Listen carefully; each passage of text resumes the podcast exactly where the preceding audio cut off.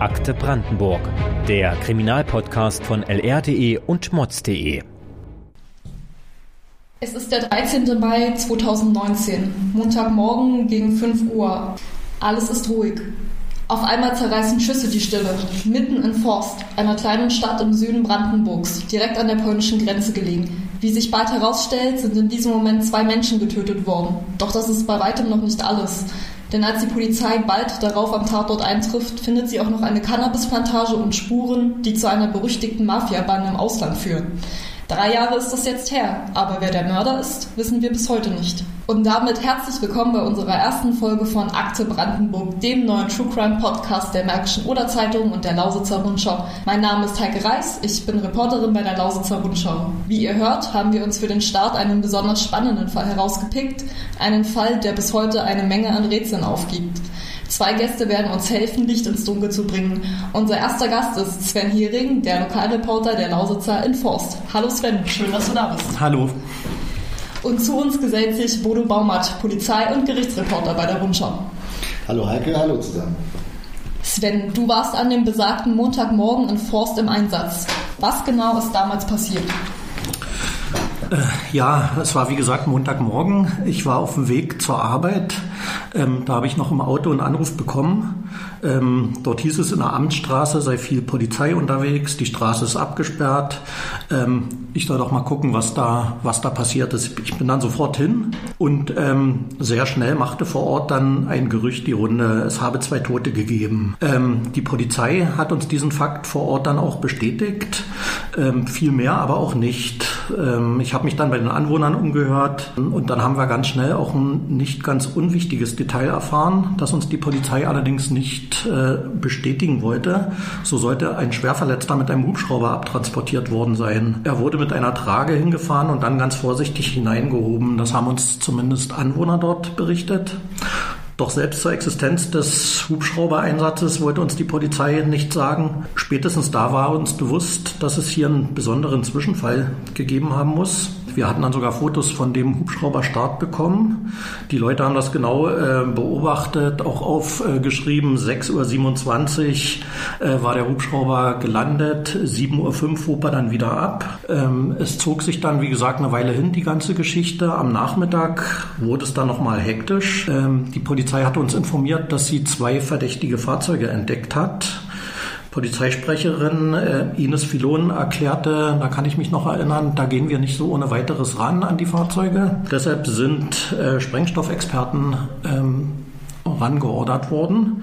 Einwohner wurden evakuiert, also so rund 100 Leute mussten dann erstmal in einer Turnhalle untergebracht werden. Bei der Absuche der, der Fahrzeuge wurde aber nichts gefunden. Das heißt, so gegen 16 Uhr konnten die Leute wieder zurück in ihre Wohnung und nach und nach hat sich dann auch die Polizei zurückgezogen. Ähm, es war dann schon ein bisschen komisches Gefühl. Ich bin am, am Abend ähm, nochmal vorbeigefahren. Da gab es dann noch ein paar rot-weiße Absperrbänder, aber sonst deutete eigentlich nichts mehr darauf hin, äh, dass es an dem Tag da doch äh, ja, eine ganz besondere Geschichte gegeben haben muss. Hm. Kannst du uns die Örtlichkeit noch ein wenig näher beschreiben? Also sozusagen, was ist das für ein Haus? Welches Bild hat sich dir da geboten? Ja, das ist eigentlich eine ganz normale äh, Nebenstraße. Du biegst im Prinzip praktisch von der Bundesstraße in Forst ab. Ähm, das ist eigentlich eine eher unscheinbare Gegend. Ähm, weiß gestrichenes Haus. In der unteren Etage waren meist die Jalousien runtergezogen. Ähm, daneben gibt es ein kleines Autohaus, äh, Parkplätze gegenüber, Wohnblöcke, also eigentlich eine ganz normale Gegend äh, mitten in der Stadt. Also mit anderen Worten, auch die Gegend, wo unsere Hörer oder Hörerinnen direkt wohnen könnten. Aber was in dem Haus dort passiert ist, das blieb ja erst einmal unklar, oder Bodo? Ja, wie Sven schon gesagt hat, die Polizei hat uns nicht wirklich viel erzählt. Die verweist in solchen Fällen üblicherweise sowieso an die Staatsanwaltschaft, die dann die Pressehoheit hat. Und auch da war im Grunde bis heute ja eigentlich nichts oder so gut wie gar nichts zu erfahren. Im Laufe des Tages gab es mal eine kurze Pressemitteilung, wo drin stand, ja, da sind äh, zwei Leute äh, erschossen worden. Das zumindest äh, wussten wir. Am nächsten Tag gab es nochmal eine Pressemitteilung, da wurde nach einem Auto gefahndet, was vielleicht im Zusammenhang steht. Und das war's dann auch. Ja. Alle Nachfragen, mündlich, schriftlich, laufen bis heute eigentlich immer auf die gleiche Antwort hinaus. Kein Kommentar. Das klingt ja schon mysteriös. Was wissen wir denn heute über den Fall? Was sind die gesicherten Informationen? Okay, also unstrittig ist, da sind zwei Menschen ermordet worden, das ist klar. Die, die Identität der beiden Männer ist auch der Polizei bekannt, sagt die Staatsanwaltschaft. Uns sagen sie es nicht. Bis heute Schweigen im Wald. Unstrittig ist auch, dass in dem Haus eine ziemlich große Cannabisplantage betrieben wurde zu dem Zeitpunkt. Ähm, da gab es Tage später ist die Polizei mit LKWs gekommen, um das alles abzutransportieren. Das war also eine relativ größere Geschichte. Und es sind wohl auch zwei Männer äh, im Zusammenhang mit dieser Cannabisplantage inzwischen verurteilt worden. Bei beiden Männern sagt die Staatsanwaltschaft zumindestens, dass sie von der Nationalität her vom Balkan kommen. Das ist eine der wenigen Nachfragen, die mal wirklich beantwortet wurden. Was allerdings aus dem äh, ominösen Schwerverletzten geworden ist, den Sven schon erwähnt hat, was das mit diesem Hubschrauber war, kein Kommentar. Dazu will die Staatsanwaltschaft nach wie vor nicht mal bestätigen, dass dieser Mensch existiert. Dann geht's weiter. In einem Wald bei Forst wurden angeblich Schusswaffen gefunden. Die hat man wohl versucht zu verbrennen. Sind das die Tatwaffen? Wurden daran Spuren entdeckt? Kein Kommentar. Und äh, kurz nach der Tat wurde dann zwischen Forst und Cottbus angeblich dieses helle Auto gesichtet. Die Polizei hat öffentlich danach gefahndet. Ob es da jemals irgendwelche Informationen gab oder Ergebnisse dieser Fahndung? Kein Kommentar. Wenn die Staatsanwaltschaft so wenig preisgegeben hat, woher habt ihr dann eure Informationen bezogen? Naja, also Behörden in anderen Ländern waren da deutlich auskunftsfreudiger, muss man sagen. Und zwar auch schon ziemlich kurz nach der Tat gab es dann äh, Presseveröffentlichungen über den Umweg Österreich, sind die dann auch bis zu uns gekommen. Und da gab es wirklich ganz detaillierte Infos, inklusive der Namen der beiden Ermordeten sogar. Und von diesen Behörden habt ihr euch dann die Infos noch einmal offiziell bestätigen lassen? Ja, Versuche natürlich. Ähm, auch da ist der direkte Kontakt schwierig. Weder mein Serbisch noch mein Montenegrinisch ist da sonderlich gut genug. Aber wir stehen äh, in den letzten drei Jahren mit einer ganzen Reihe von Kollegen auf dem Balkan in Kontakt, die uns das, was sie an Infos kriegen, dann auch äh, sagen oder bestätigen. Das ist schon recht hilfreich. Die Namen der Getöteten sind uns mittlerweile bekannt, aber wir haben uns aus datenschutzrechtlichen Gründen dafür entschieden, sie nicht zu nennen. Aber Bodo, du kannst uns doch sagen, um was für Männer es sich dabei handelt, oder? Also wir wissen zumindest den Informationen nach, die wir bekommen haben, dass sie äh, vom Balkan stammen, wahrscheinlich wohl aus Montenegro auch. Und äh, beide sollen einem Mafia-Clan angehören, den sogenannten Skaljaris. Skaljaris, wer ist das? Das klingt ja schon fast ein bisschen nach der Pate. Also was genau ist das für eine Gruppierung? Ja, man kann sich natürlich auch ein bisschen so vorstellen. Die Skaljaris äh, zur Erklärung kommen aus Kotor. Das ist eine richtig malerische, schöne kleine Hafenstadt in Montenegro. Und ursprünglich waren die Teil einer größeren Gruppe, die sich vor allen Dingen mit dem Drogenschmuggel beschäftigt hat. Also die hatten anscheinend gute Kontakte nach Südamerika, hatten die Möglichkeiten äh, über Häfen wie Kotor die Sachen nach Europa zu bringen und dann weiter zu schmuggeln nach West- und Mitteleuropa. Und das muss wohl ein ziemlich einträgliches Geschäft gewesen sein, ähm, bis so ungefähr 2014. Da muss es einen Zwischenfall gegeben haben in Valencia, so berichten es uns die Kollegen äh, aus Serbien und Montenegro. Ähm, und da gibt es eine Reihe von Geschichten mittlerweile drüber. Und da muss sich diese Gruppe dann zerstritten haben und in zwei Clans zerfallen sein. Das ist Kavac und Scagliari auf der anderen Seite. Das sind beides Stadtteile von Kotor. Und weil die beiden Gruppen dasselbe Gebiet an Kunden mit ihren Lieferungen bedienen wollen, blieb es wahrscheinlich nicht bei dem simplen Streit. Die Auseinandersetzungen wurden schnell heftiger, oder? Ja, natürlich. Äh, da waren auch einige Rachegelüste, Blutfäden, was auch immer im Spiel. Jedenfalls ging die Geschichte ziemlich blutig zu. Da gibt's eine Spur, die sich quer durch Europa zieht, äh, in Spanien, in Österreich, in Serbien, natürlich auch in Montenegro gab es da immer wieder äh, Morde. Ganz prägnant, was wirklich aufgeschreckt hat, war äh, in Wien. Da ist auf offener Straße in einem Café, wo Leute saßen, ein Kopf der Gruppe Kavac äh, erschossen worden. Ähm, und es gab auch einen Fall in äh, Deutschland, zumindest sozusagen die, die Nachwirkungen. In Hannover ist vor zwei Jahren mal ein äh, Mafia-Boss, der wahrscheinlich zu einer der Gruppen gehörte, ähm, operiert worden im Krankenhaus unter großem Polizeischutz, weil der mit sehr vielen Pistoleneinschüssen eingeliefert worden war. Fassen wir das Ganze nochmal zusammen. Also es gibt den Clan des Gayari in Montenegro, der sich später ähm, aufgrund von inneren Gruppenstreitigkeiten in zwei Clans aufgeteilt hat. Ähm, die Kavac und die besagten Skayari, wie Bude uns erklärt hat, beide Stadtteile von Kotor. Und diese sind relativ groß im Drogenschmuggel in Europa unterwegs. Das heißt, sie bringen ihren Stoff, wenn man das so simpel sagen möchte, von Südamerika über den Balkan nach West- und Mitteleuropa. Warum genau spielt jetzt Forst aber bei diesen Gruppen eine Rolle? Na, Forst ist im Prinzip in dieser Spur durch Europa einer der Orte. Das zumindest legen uns die Quellen aus äh, Montenegro und Serbien nahe. Wir haben natürlich auch die Staatsanwaltschaft in Cottbus gefragt, aber das Ergebnis kannst du dir inzwischen ja quasi denken. Hm, lass mich dreimal raten, kein Kommentar. Richtig.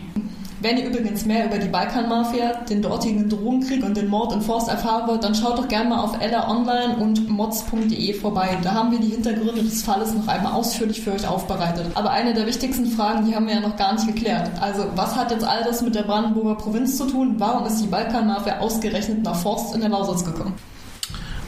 Also Anwohner, mit denen ich dann gesprochen habe, ähm, auch ein paar Tage noch nach dem Fall, ähm, haben mir berichtet, dass regelmäßig äh, Fahrzeuge mit Berliner Kennzeichen dort gesichtet worden sind. Die sind meist in der Nacht gekommen. Äh, junge Leute sind ausgestiegen mit Kapuzenjacken, aufgefallen sind äh, diese Fahrzeuge aus Berlin vor allen Dingen deshalb, weil die ähm, Autos dann auf den reservierten Parkplätzen standen, die eigentlich den Anwohnern vorbehalten waren. Ähm, sonst wäre das vielleicht gar nicht äh, dort das große Thema gewesen, aber da waren die Forster schon aufmerksam und haben schon genau registriert, wer da steht und wer da möglicherweise dort nicht hingehört.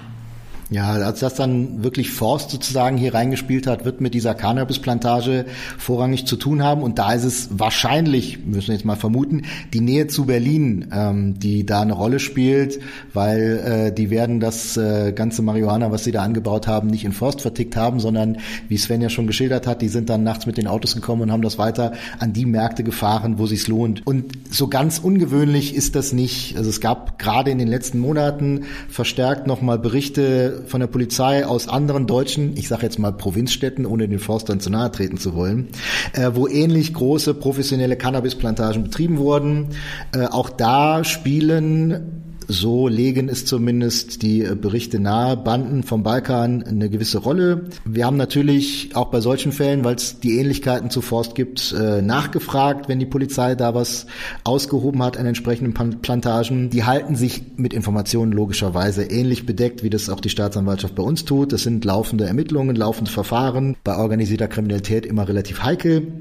Wir wissen zumindest äh, in Mettmann in Nordrhein-Westfalen, äh, vor einigen äh, Monaten ist da so eine Plantage ausgehoben worden. Da hat uns die Polizei zumindest bestätigt, ja, es gibt Verbindungen zur organisierten Kriminalität vom Balkan und die damals äh, Verhafteten äh, waren zumindest den Angaben nach albanische Staatsangehörige. Also auch da führt die Spur zum Balkan.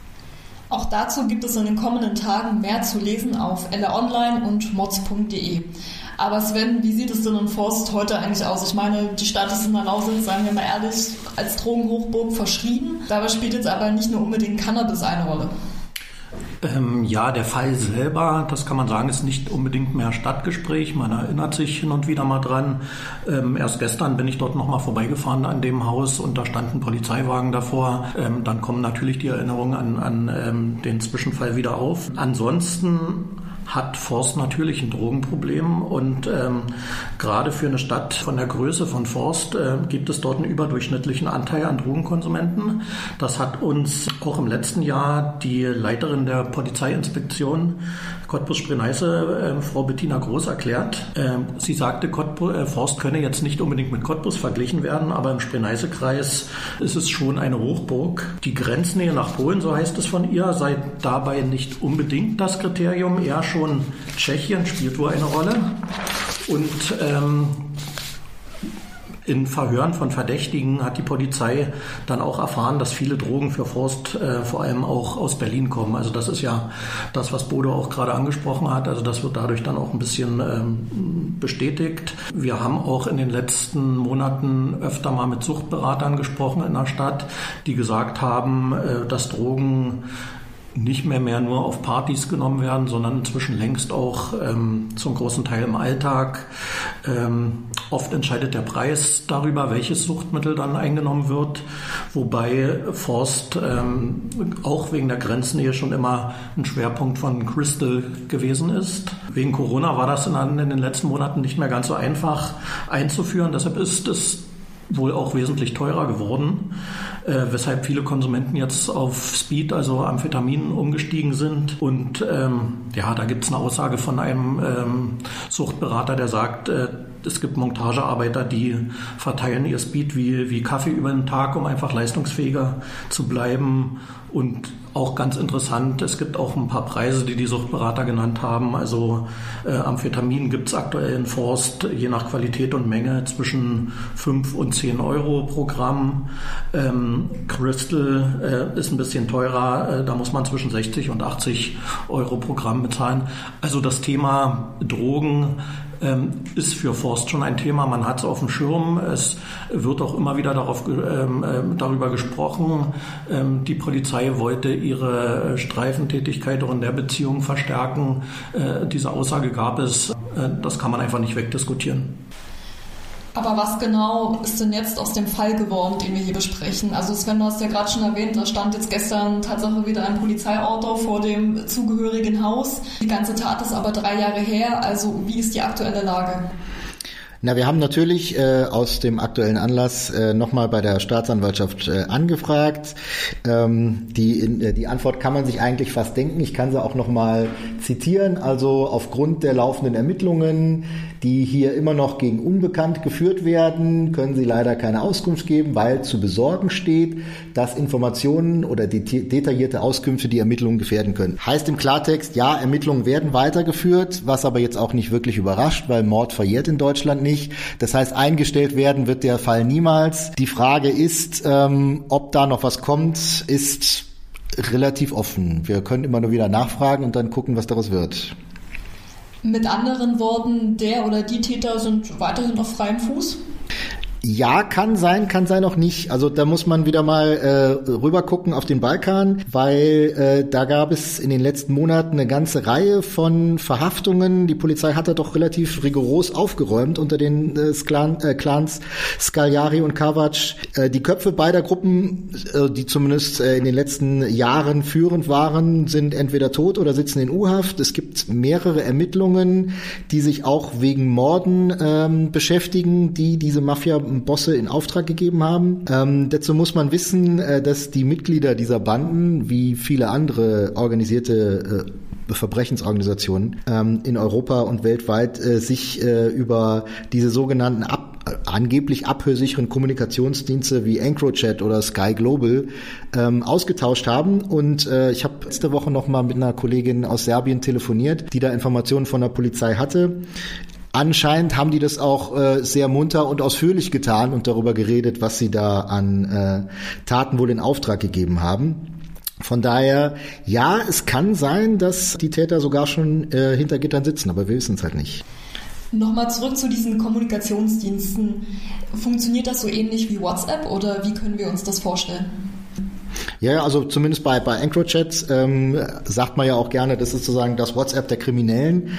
Ähm, das sind Messenger-Dienste, äh, Sky Global funktioniert ähnlich, die auf Handys aufgespielt werden. Die haben, haben dann ein eigenes Betriebssystem. Die kann man auch äh, löschen, die Infos, die man auf dem Rechner hat, falls die Polizei vor der Tür steht und klopft. Aber sämtliche Infos gehen eben über die Rechner äh, dieser, äh, dieser Organisation, wie zum Beispiel EncroChat. Und genau die hat eben bei EncroChat die französischen Behörden, äh, bei Sky Global aus Belgien, haben eben diese äh, Dienste unterwandert und die Daten eingesammelt und konnten dann äh, sehr munter mitlesen, was ähm, da sozusagen alles gesprochen wurde. Mit EncroChat und Sky Global werden wir uns in einem anderen Kontext auch noch einmal in der nächsten Folge von Akte Brandenburg beschäftigen. Doch zurück zu unserem Mord und Forst. Haben die Mitglieder der Mafia-Gruppen auch darüber miteinander kommuniziert?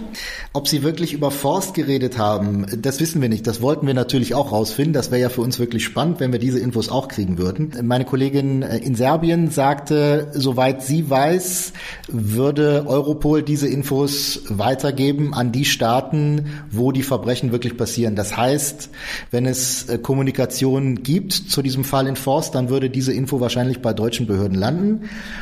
Da haben wir natürlich auch mal wieder nachgefragt bei unseren Freunden der Staatsanwaltschaft und auch hier ist die Antwort, wie ihr euch schon denken könnt, natürlich kein Kommentar. Falls die Infos in Montenegro gelandet sind, kann es sein, dass daraus was wird, dass im Zusammenhang mit den anderen Morden, über die äh, da verhandelt werden könnte, muss man erstmal im Konjunktiv sagen, ähm, das auch eine Rolle spielen könnte, dann könnte man auch aus deutscher Sicht überlegen, ob man den Fall abgibt, damit es da im Zusammenhang verhandelt wird. Auch da sagt uns die Staatsanwaltschaft, ja, theoretisch ist das möglich. Mehr Infos können sie dazu nicht geben. Man muss das allerdings auch mit Vorsicht genießen, weil gerade Montenegro, darf man nicht vergessen, ist noch kein so alter Staat, ist ein relativ junger Staat, wo es auch zum Teil deutliche Verquickungen zwischen organisierter äh, Kriminalität und Behörden gibt. Also gerade vor zwei Wochen erst ist in Montenegro wieder eine Richterin, äh, relativ bekannte Richterin im Land auch verhaftet worden, weil über ihren Sohn da Kommunikation, lustigerweise wieder über diese geknackten ähm, Systeme mit äh, Mitgliedern von Verbrechensbanden gegeben haben soll. Das heißt, natürlich ist auch aus der Sicht sozusagen ein bisschen verständlich, dass unsere Behörden hier in Deutschland da sehr zurückhaltend sind mit Infos, weil man eben auch nicht weiß, wie auf der anderen Seite sozusagen die Partner sind, mit denen man dann gegebenenfalls zusammenarbeiten könnte.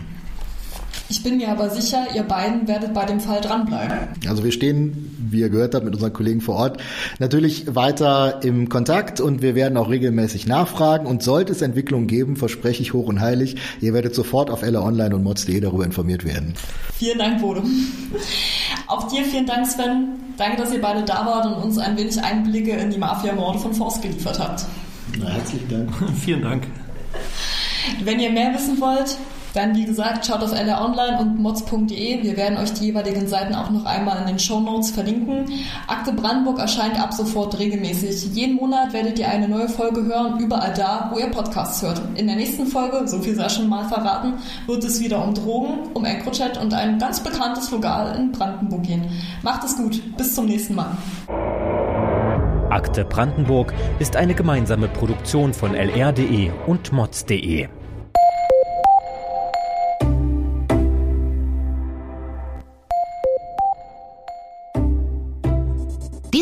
Podcast hörst du kostenlos. Möglich wird das durch unsere vielen Abonnentinnen und Abonnenten. Unterstütze auch du Qualitätsjournalismus in deiner Region mit einem Digitalabo. Teste uns einfach mal einen Monat lang. Alle Infos auf mods.de.